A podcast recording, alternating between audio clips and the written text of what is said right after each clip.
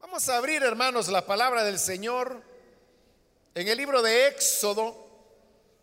Los días miércoles estamos estudiando el libro de Éxodo y hemos llegado al capítulo número 33, donde hemos estado ya reflexionando en algunos versículos. Y vamos a leer los versículos que continúan en la continuación de este recorrido por el libro de Éxodo. La palabra de Dios en el libro de Éxodo capítulo 33, versículo 12 en adelante, nos dice, Moisés le dijo al Señor, tú insistes en que yo debo guiar a este pueblo, pero no me has dicho a quién enviarás conmigo. También me has dicho que yo soy tu amigo y que cuento con tu favor. Pues si realmente es así, dime qué quieres que haga. Así sabré que en verdad cuento con tu favor ten presente que los israelitas son tu pueblo. Yo mismo iré contigo y te daré descanso, respondió el Señor. O vas con todos nosotros, replicó Moisés, o mejor no nos hagas salir de aquí. Si no vienes con nosotros, ¿cómo vamos a saber tu pueblo y yo que contamos con tu favor? ¿En qué seríamos diferentes de los demás pueblos de la tierra? Está bien, haré lo que me pides, le dijo el Señor a Moisés, pues cuentas con mi favor y te considero mi amigo. Déjame verte en todo tu esplendor insistió Moisés. Y el Señor le respondió, voy a darte pruebas de mi bondad y te daré a conocer mi nombre. Y verás que tengo clemencia de quien yo quiero tenerla. Y soy compasivo con quien quiero serlo. Pero debo aclararte que no podrás ver mi rostro porque nadie puede verme y seguir con vida. Cerca de mí hay un lugar sobre una roca, añadió el Señor, puedes quedarte allí. Cuando yo pase en todo mi esplendor, te pondré en una hendidura de la roca y te cubriré con mi mano hasta que haya pasado. Luego retiraré la mano y podrás verme la espalda, pero mi rostro no lo verás. Amén. Hasta ahí dejamos la lectura. Pueden tomar sus asientos, por favor, hermanos.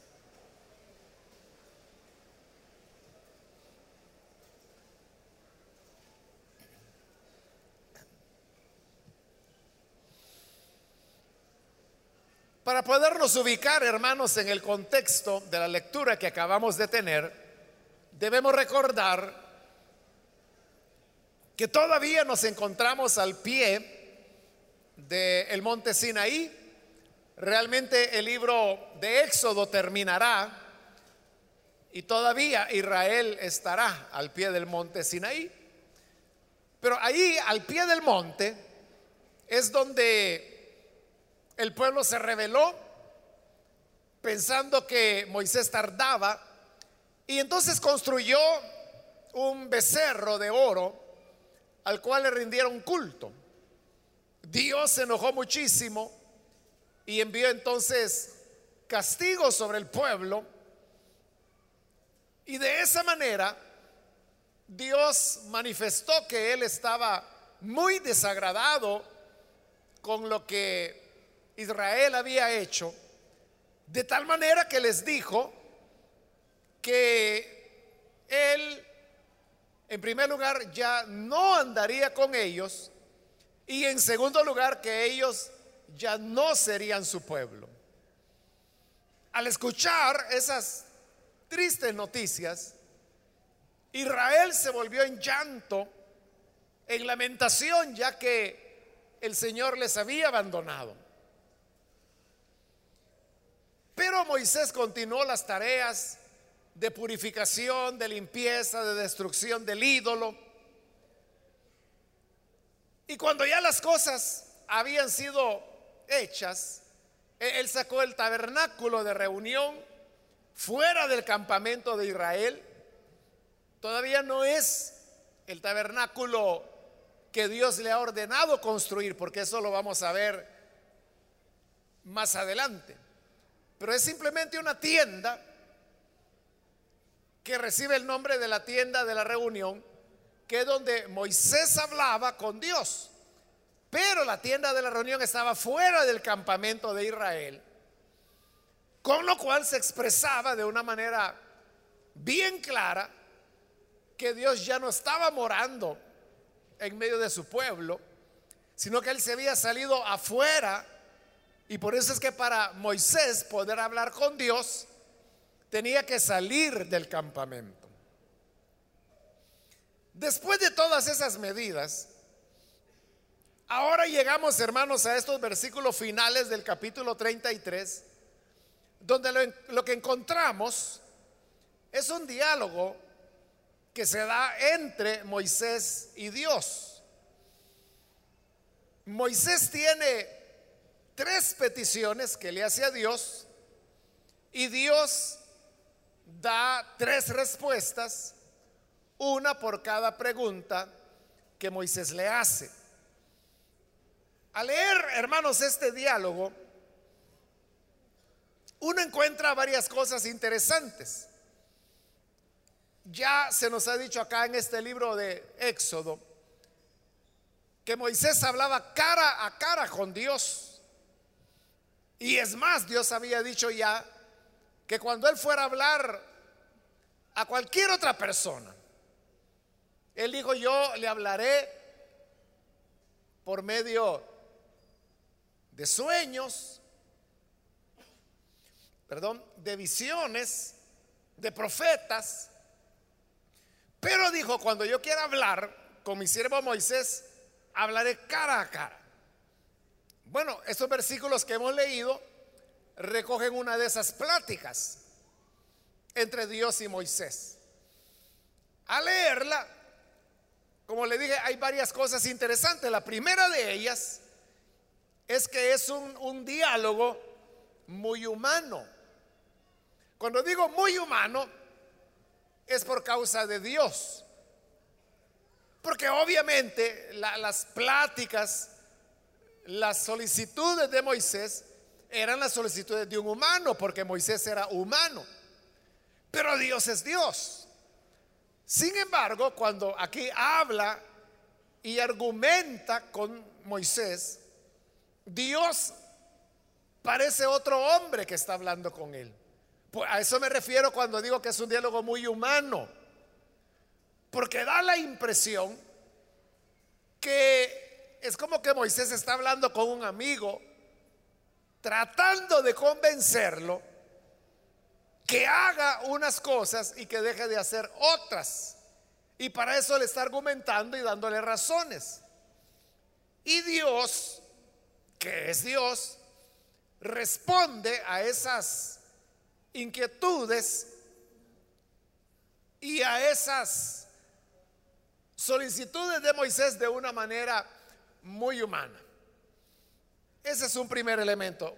Otro es que es un diálogo extraño en el sentido que ni el uno ni el otro llevan una coherencia de lo que están hablando. Porque Moisés es el que comienza haciéndole una solicitud a Dios. Pero da la impresión que Dios no escucha a Moisés. Si lo ha escuchado porque le va a responder. Pero la respuesta da la impresión que Dios no está tomando en cuenta lo que Moisés ha dicho.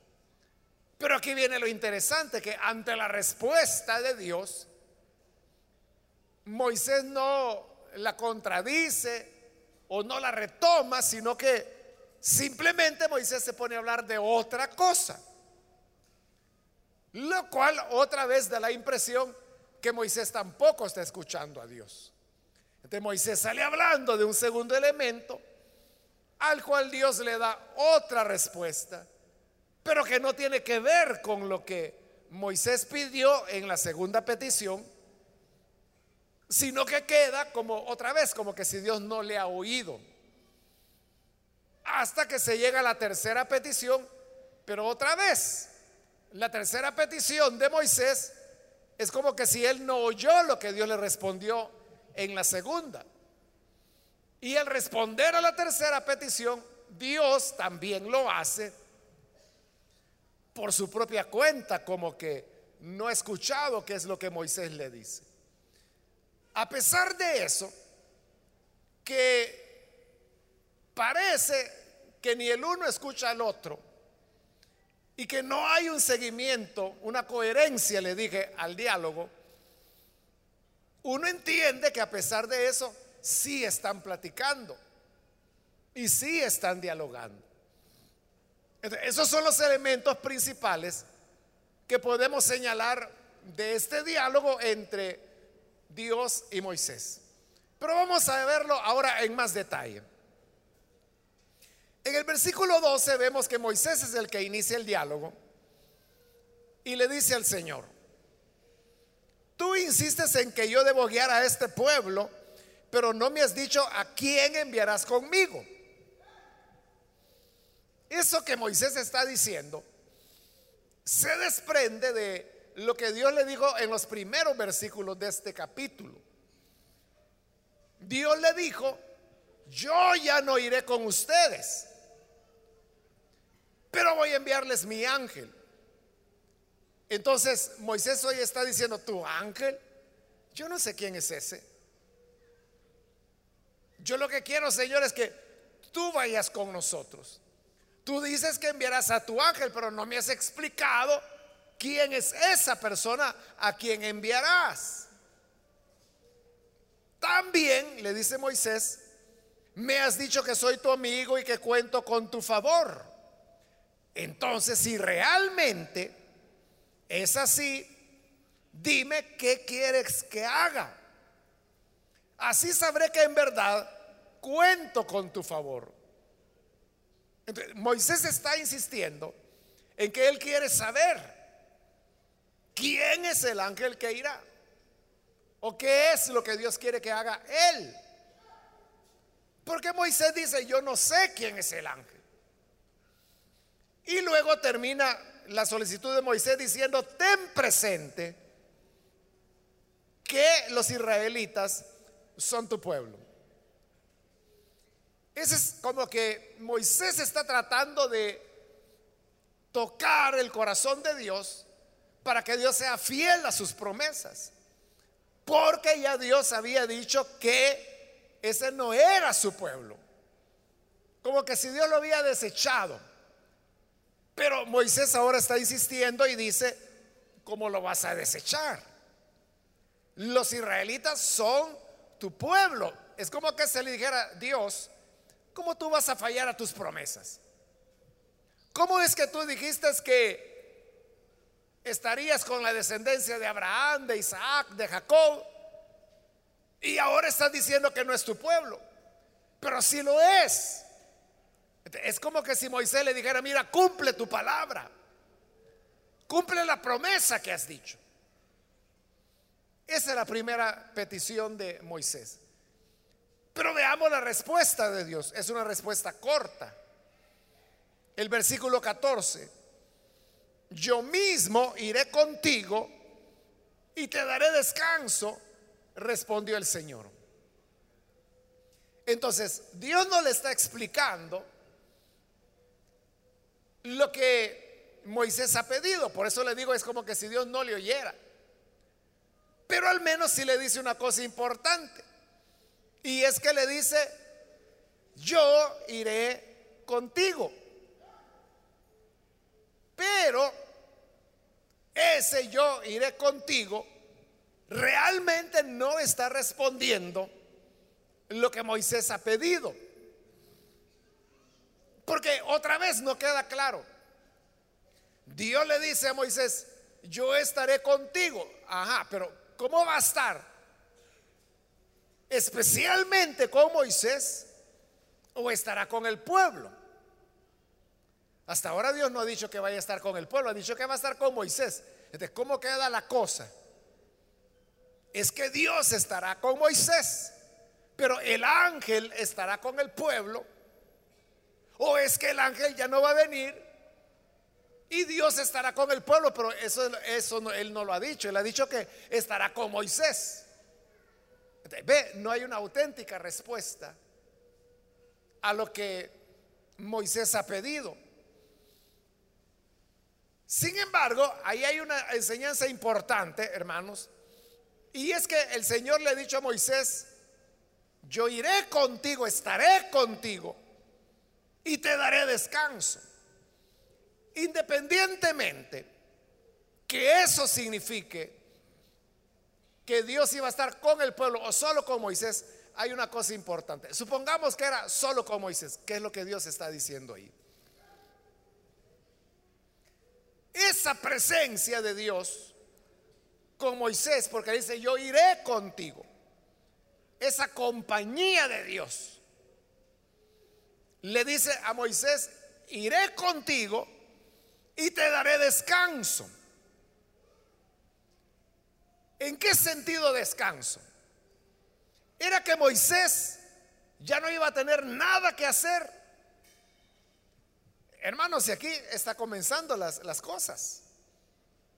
Aquí tienen un par de semanas de haber salido de Egipto, o como un par de meses. Ni siquiera han construido el tabernáculo. Y luego vienen los 40 años de peregrinación para llegar a la tierra prometida. No era que Moisés ya no iba a tener nada que hacer. Es cuando él tendrá más que hacer, mucho más que hacer. Entonces, ¿cómo es que Dios le está diciendo? Yo iré contigo y te daré descanso. Lo que ocurre, hermanos, es que hay una gran diferencia en que usted haga la obra de Dios con Dios y otra cosa es que usted haga la obra de Dios solo o sola. ¿Qué pasa cuando una persona hace la obra de Dios solo o sola? Lo que pasa es que llegamos a fatigarnos. Porque yo le digo, la obra de Dios es demandante. La obra de Dios es demandante. Hay mucho trabajo que hacer. Es tanto el trabajo que fatiga a cualquiera. Pero ¿qué pasa cuando Dios dice, yo voy contigo y te daré descanso? Es al revés. El trabajo siempre se va, se va a hacer. Pero en lugar que el trabajo produzca fatiga, dice Dios, te dará descanso. Pero ¿por qué le dará descanso? Porque Él le ha dicho, porque yo voy contigo. ¿Qué es lo que ocurre cuando Dios va con nosotros? Cuando Dios nos envía, pero además va con nosotros, es Él el que se encarga de sacarnos adelante. Le pongo un ejemplo. Junto al lago de Galilea, Jesús le dijo a sus discípulos, pasen al otro lado del lago y yo me quedo aquí porque voy a despedir a la gente, pero adelántense ustedes. Los discípulos se adelantaron y se fueron dentro del lago. Jesús despidió a la gente y después de haberla despedido subió a una colina y se puso a orar. Mientras tanto, los discípulos habían llegado ya a la mitad del lago y se había levantado una tormenta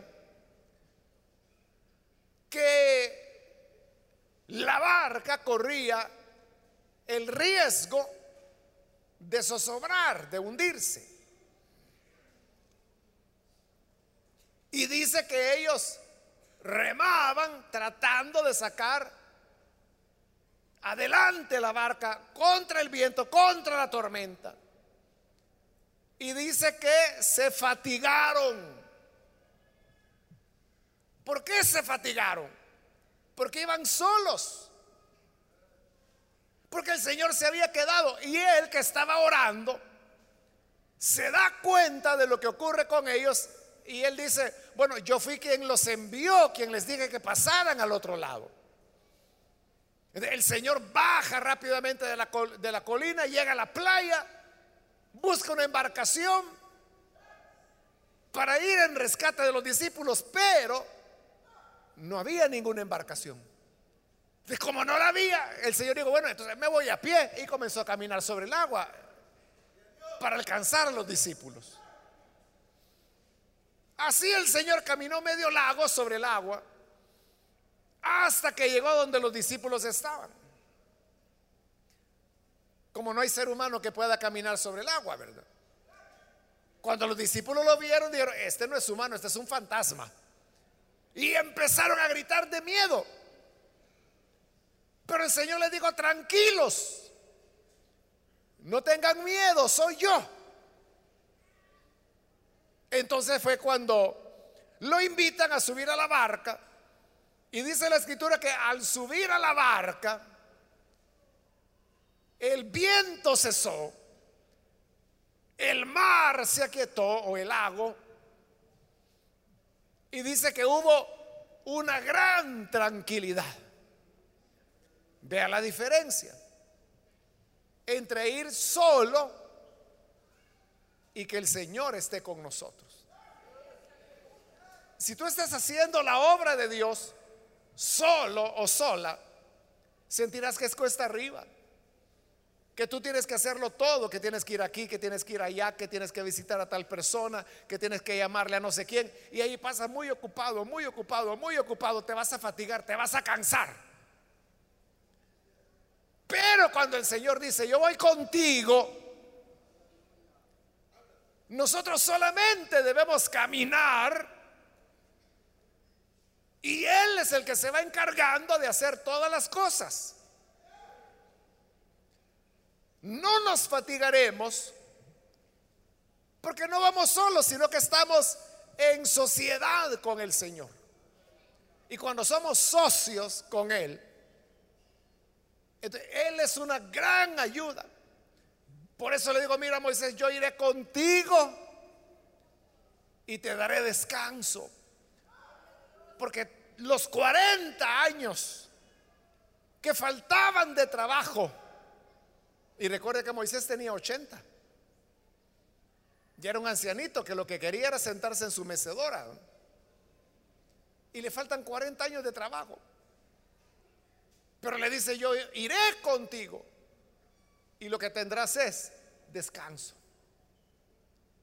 Tenemos que darle lugar al Señor en nuestras vidas, que su presencia esté con nosotros, porque tú no podrás hacer todo lo que hay que hacer. Tú vas a querer corregir la vida de las personas. Vas a querer enderezar el corazón de los hermanos. Pero ¿qué hombre hay que pueda hacer eso? Te vas a fatigar. Pero si el Señor va contigo, Él es el que se encarga de cambiar los corazones. Nadie más que Él puede hacerlo. Y eso te dará a ti tranquilidad, descanso. Bien, Viene la segunda petición.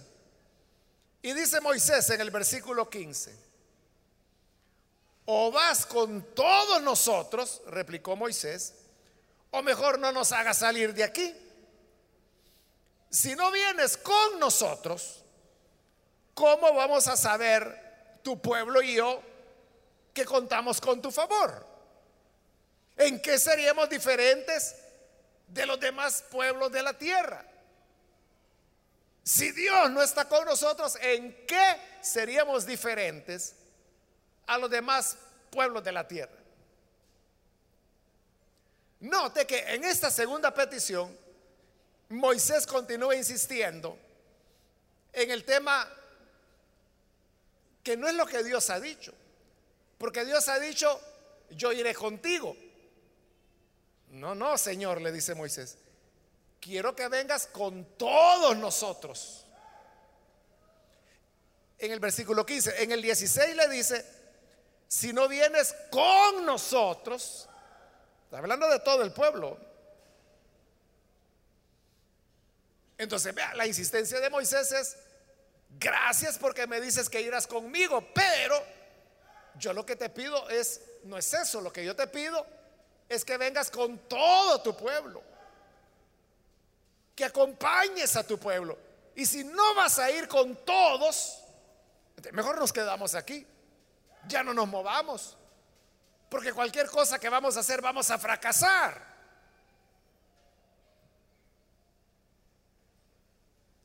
A eso Dios le responde, la segunda respuesta de Dios. Versículo 17. Está bien haré lo que me pides. Le dijo el Señor a Moisés, pues cuentas con mi favor y te considero mi amigo. Ahí es donde le digo que parece que ni el uno escucha al otro. O sea, porque ¿qué es lo que Moisés ha pedido? Señor, no solo conmigo, sino que con todo el pueblo. ¿Y qué le dice Dios? Haré lo que me pides. Pero después que le dice, haré lo que me pides, le dice porque cuentas con mi favor, él, Moisés. Y te considero mi amigo, él, Moisés. ¿Cómo es eso? Si Dios lo que quiere es que Dios tenga favor con todo el pueblo y que sea amigo de todo el pueblo. Pero aunque Dios le dice, haré lo que me pides, realmente Dios no se ha movido, sino que le sigue diciendo que es con Él, no con el pueblo. Por ello le digo, es una situación en la que los dos están hablando, Moisés pide, Dios responde, pero parece que Dios no oye a Moisés, le responde, pero no le responde lo que, o sea, hay dos cosas, ¿verdad? O Dios le decía, Mira, no, no, ya lo decidí. Yo estaré contigo, pero no con ese pueblo. Ya era una respuesta lógica, ¿no? Coherente a lo que Moisés pedía. O por el contrario, si Dios hubiera dicho, está bien, te concedo lo que me pides, yo estaré con el pueblo. Ahí tiene lógica. Pero la respuesta es tan rara, ¿no? Porque dice, haré lo que me pides, así que estaré contigo. Es que no es eso lo que Moisés le está pidiendo. Si eso Dios ya se lo dijo que va a estar con él. Lo que le está pidiendo es que esté con el pueblo, que el pueblo sea su amigo, que el pueblo cuente con su favor. Y aunque Dios le dice, sí lo haré, pero contigo. Entonces, pero lo más extraño es que viene la tercera petición de Moisés. Y Moisés, en lugar de insistir o decirle, Señor, no me ha respondido lo que te pedí. Yo te dije una cosa y tú me estás diciendo otra. En lugar de hacer eso Moisés, él cambia de tema también. Y dice el versículo 18, déjame verte en todo tu esplendor, insistió Moisés. Pero eso Moisés no lo había pedido, ni en la primera ni en la segunda, hoy lo está pidiendo. Ahora, cuando Moisés dice allí, déjame verte en todo tu esplendor, muchos han interpretado que lo que Moisés quería era ver a Dios. Pero en este mismo capítulo y en el anterior se nos ha dicho que Moisés hablaba clara, cara a cara con Dios. Si él hablaba cara a cara con Dios, ¿cómo era que no lo había visto? Entonces, realmente la petición, cuando le dice, quiero verte en todo tu esplendor, no es una petición de verlo, sino que cuando Moisés habla de todo tu esplendor, lo que le está diciendo en otras palabras a Dios es, mira Señor, seamos honestos, hablemos las cosas como son.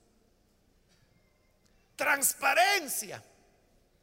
Yo te voy a decir lo que pienso, lo que temo, lo que te solicito, y tú, Señor, respóndeme claramente. En la petición de Moisés. Y viene la tercera y última respuesta de Dios. Y le dice en el 19, el Señor le respondió, voy a darte pruebas de mi bondad. Le está respondiendo Dios a Moisés. No, porque eso no es lo que ha pedido Moisés. Moisés lo que ha dicho es, quiero verte en todo tu esplendor. Y Dios que le responde, te voy a dar pruebas de mi bondad. Y Moisés pudo haber dicho, es que yo no estoy pidiendo bondad. Yo no estoy pidiendo pruebas de tu bondad. Yo lo que estoy pidiendo es verte en tu esplendor. Por eso le digo que parece que ni el uno escucha al otro. Están hablando de cosas diferentes. Le dice, te daré a conocer mi nombre. Y sigue insistiendo que es a él, a Moisés. Y verás que tengo clemencia de quien quiero tenerla. Y soy compasivo con quien quiero serlo. Con estas palabras que Dios le está diciendo, ahí estamos llegando, hermanos, al elemento que nos explica el por qué se está dando ese diálogo aparentemente entre sordos, que ni el uno oye al otro. Pero, ¿qué es lo que pasa realmente? Es lo que Dios dice aquí. Yo tendré clemencia de quien quiera tenerla. Y soy compasivo con quien quiero serlo. En otras palabras, Dios está diciendo, yo voy a tener clemencia de quien yo quiera. No a quien se la pidan. Porque lo que Moisés está pidiendo es clemencia para el pueblo. Pero Dios ha estado respondiendo a ti, Moisés. Tú eres mi amigo. A ti mostraré mi favor. Yo iré contigo. ¿Por qué Dios no le responde a Moisés la petición de estar con todo el pueblo? Porque Dios es clemente con quien quiere ser clemente. Y, es compasivo con quien quiere serlo. Uno, hermanos, puede tener las mejores intenciones, como Moisés. Y podemos pedirle, ten compasión de este pueblo, ten compasión de las personas, salva a los perdidos, libera al necesitado. Pero al final no es lo que pedimos. No es nuestro deseo, sino que el Señor dice, seré compasivo con quien yo quiera hacerlo. Seré clemente con quien yo quiera hacerlo.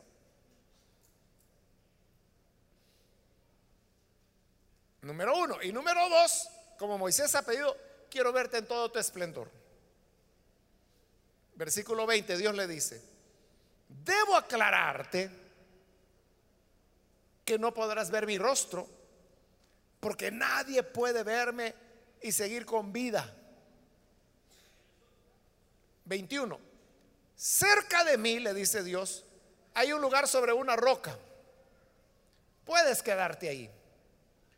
Cuando yo pase en todo mi esplendor, te pondré en una hendidura de la roca y te cubriré con mi mano hasta que haya pasado. Luego retiraré la mano y podrás verme la espalda, pero mi rostro no lo verás. ¿Qué es lo que Moisés ha pedido? Quiero verte en todo tu esplendor. No, le dice Dios. No, no lo vas a ver. Un pedacito te voy a enseñar. Te voy a poner en la hendidura de la roca. Y cuando mi esplendor vaya a pasar, yo te voy a tapar con la mano para que no veas. Y hasta que yo haya pasado, voy a retirar la mano, podrás ver mi espalda, pero nada más. A la petición de Moisés, muéstrame todo tu esplendor. Dios le dice, no, un poquito te voy a enseñar. Y ahí termina el relato.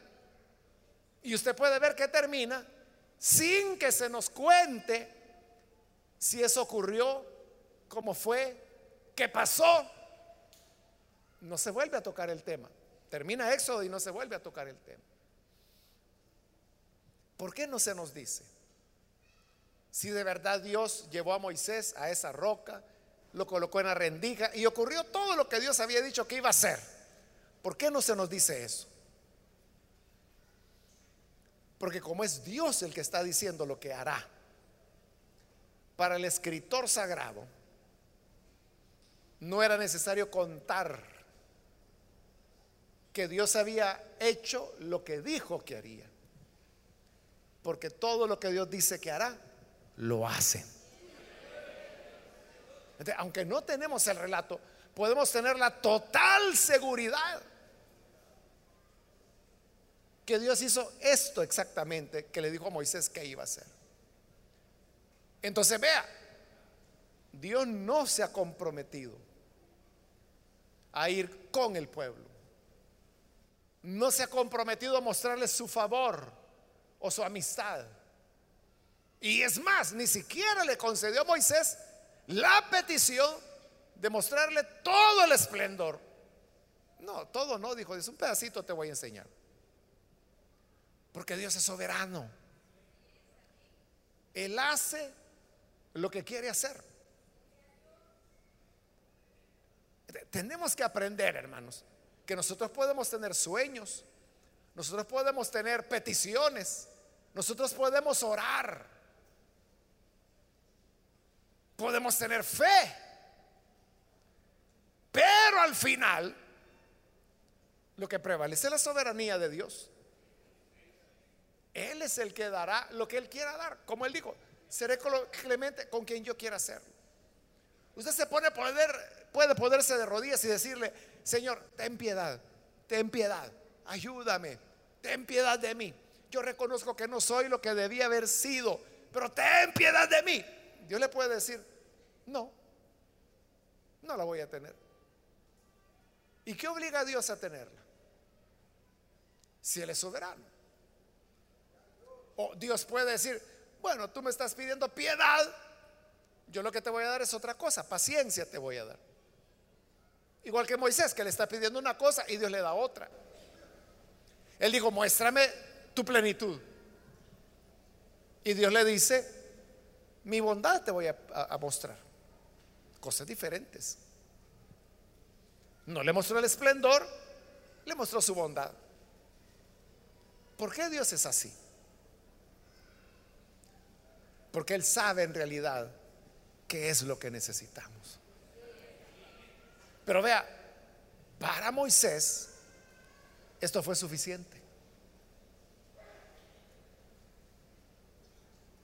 O sea, Moisés aceptó la soberanía de Dios. Porque no vemos a Moisés rogando otra vez. Mire, ahí el capítulo 34 ya viene las nuevas tablas de la ley. Es decir, Moisés vuelve a subir al monte, vuelve a hacer las tablas. Luego vendrá ya algunas normas y luego viene ya la construcción del tabernáculo, que va a tomar el resto del libro de Éxodo hasta el capítulo final, que es donde el tabernáculo se levanta, se arma y la gloria del Señor desciende. Y ahí termina el libro de Éxodo.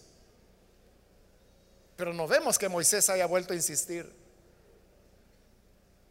Ven con nosotros. Acompaña a tu pueblo. Porque así es Dios.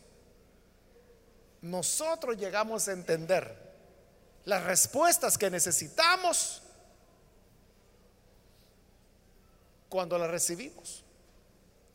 Nos damos cuenta que pedíamos ver el esplendor de Dios, el esplendor de Dios.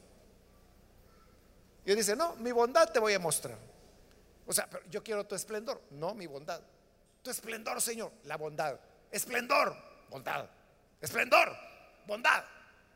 Como Él es Dios, ¿quién lo mueve? Pero cuando Él nos ha mostrado su bondad, uno dice, hombre, ¿yo para qué pedí el esplendor? Si su bondad fue suficiente para llenar mi necesidad. Amén.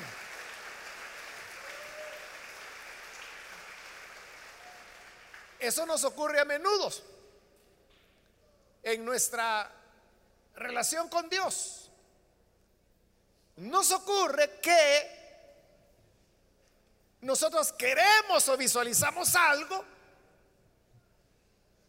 pero lo que realmente necesitamos es otra cosa. Dios sabe exactamente qué necesitamos. Quizás nosotros le pedimos 100, pero Dios dice, no, 10 te voy a dar. Pero con esos 10, Dios sabe que salimos adelante. Amén.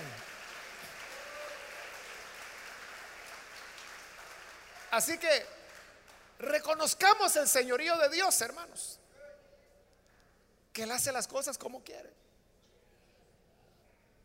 Y lo que hace es lo que en verdad necesitamos. No lo que nosotros creíamos o imaginábamos o visualizábamos que necesitábamos. No era eso. Sino que era lo que Dios sabía que en verdad necesitamos y es lo que nos dio menos de lo que nosotros pedíamos, pero que Él sabía que era lo que en verdad necesitábamos. Amén. Vamos a orar, hermanos, vamos a cerrar nuestros ojos y vamos a inclinar nuestro rostro. Antes de hacer la oración, quiero, hermanos, hacer una invitación para las personas que todavía no han recibido al Señor Jesús como su Salvador. Pero si usted ha escuchado hoy la palabra y se da cuenta que no es que Dios le haya olvidado que Dios no pueda, es que Él es soberano. Y usted podrá decir, Señor, pero yo te pedí esto y tú me diste otra cosa. Pero Dios es el que sabe en verdad lo que necesitamos. Por eso yo quiero invitar hoy, si hay con nosotros algún amigo o amiga que todavía no ha recibido al Señor Jesús como su Salvador, pero al escuchar esta palabra, usted reconoce su necesidad de venir al Hijo de Dios. Yo le voy a invitar que ahí donde está, levante su mano en señal que usted desea recibir al buen Salvador y vamos a orar por usted. Cualquier amigo o amiga que hoy necesita creer en el Hijo de Dios, en el lugar donde está, póngase en pie, por favor, para que podamos orar por usted. Hoy es el momento en que puede venir y entregarle su vida al buen Señor. ¿Hay alguna persona que necesita hacerlo? Póngase en pie. Acérquese, vamos a orar. La gracia del Señor está para bendecirle y acompañarle. Muy bien, aquí hay una joven que pasa, bienvenida. Alguien más que necesita venir puede ponerse en pie. Hoy los brazos del Señor están abiertos y le está esperando para que usted pueda acercarse. ¿Hay alguien más? Yo le animo a que venga el Hijo de Dios, póngase en pie. Él le está llamando le invita para que la gracia del Señor pueda cubrirle. También quiero invitar si hay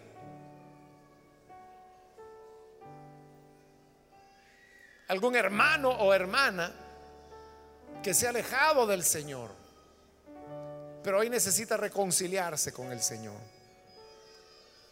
Este es un buen momento para hacerlo. Le invito a que se ponga en pie si necesita usted venir para recibir al buen Salvador. Muy bien, aquí hay dos jóvenes más que vienen. Dios las bendiga, bienvenidas. ¿Alguien más? Si es primera vez o es reconcilio, póngase en pie y vamos a orar. Otra persona que anhela el perdón de Dios.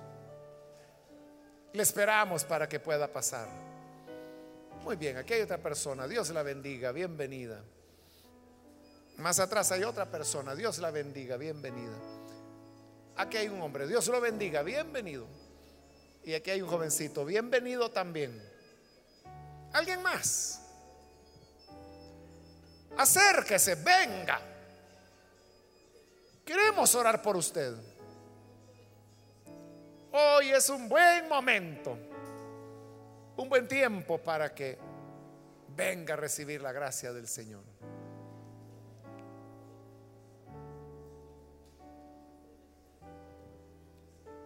Vamos a orar, pero si hubiese alguna otra persona, muy bien, aquí hay un joven, bienvenido también.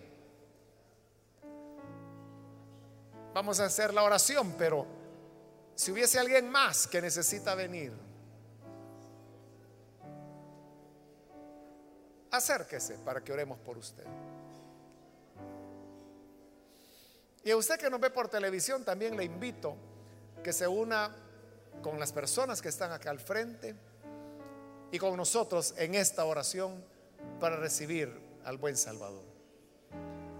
Padre, te damos las gracias por cada una de las personas que están acá al frente y también te pedimos por aquellos que a través de televisión o radio están abriendo sus corazones para creer en ti, para recibirte como Salvador. Señor amado, yo te pido que tu gracia, tu bendición, pueda ser sobre cada uno de tus hijos, de tus hijas. Enséñanos, Señor, a permanecer fieles a ti, sabiendo que no siempre serán las cosas como nosotros las queremos o las deseamos. Será como tú lo determines. Pero también tenemos la confianza que eso que tú determinas es todo lo que necesitaremos para continuar adelante. Gracias te damos, Señor, por todo esto.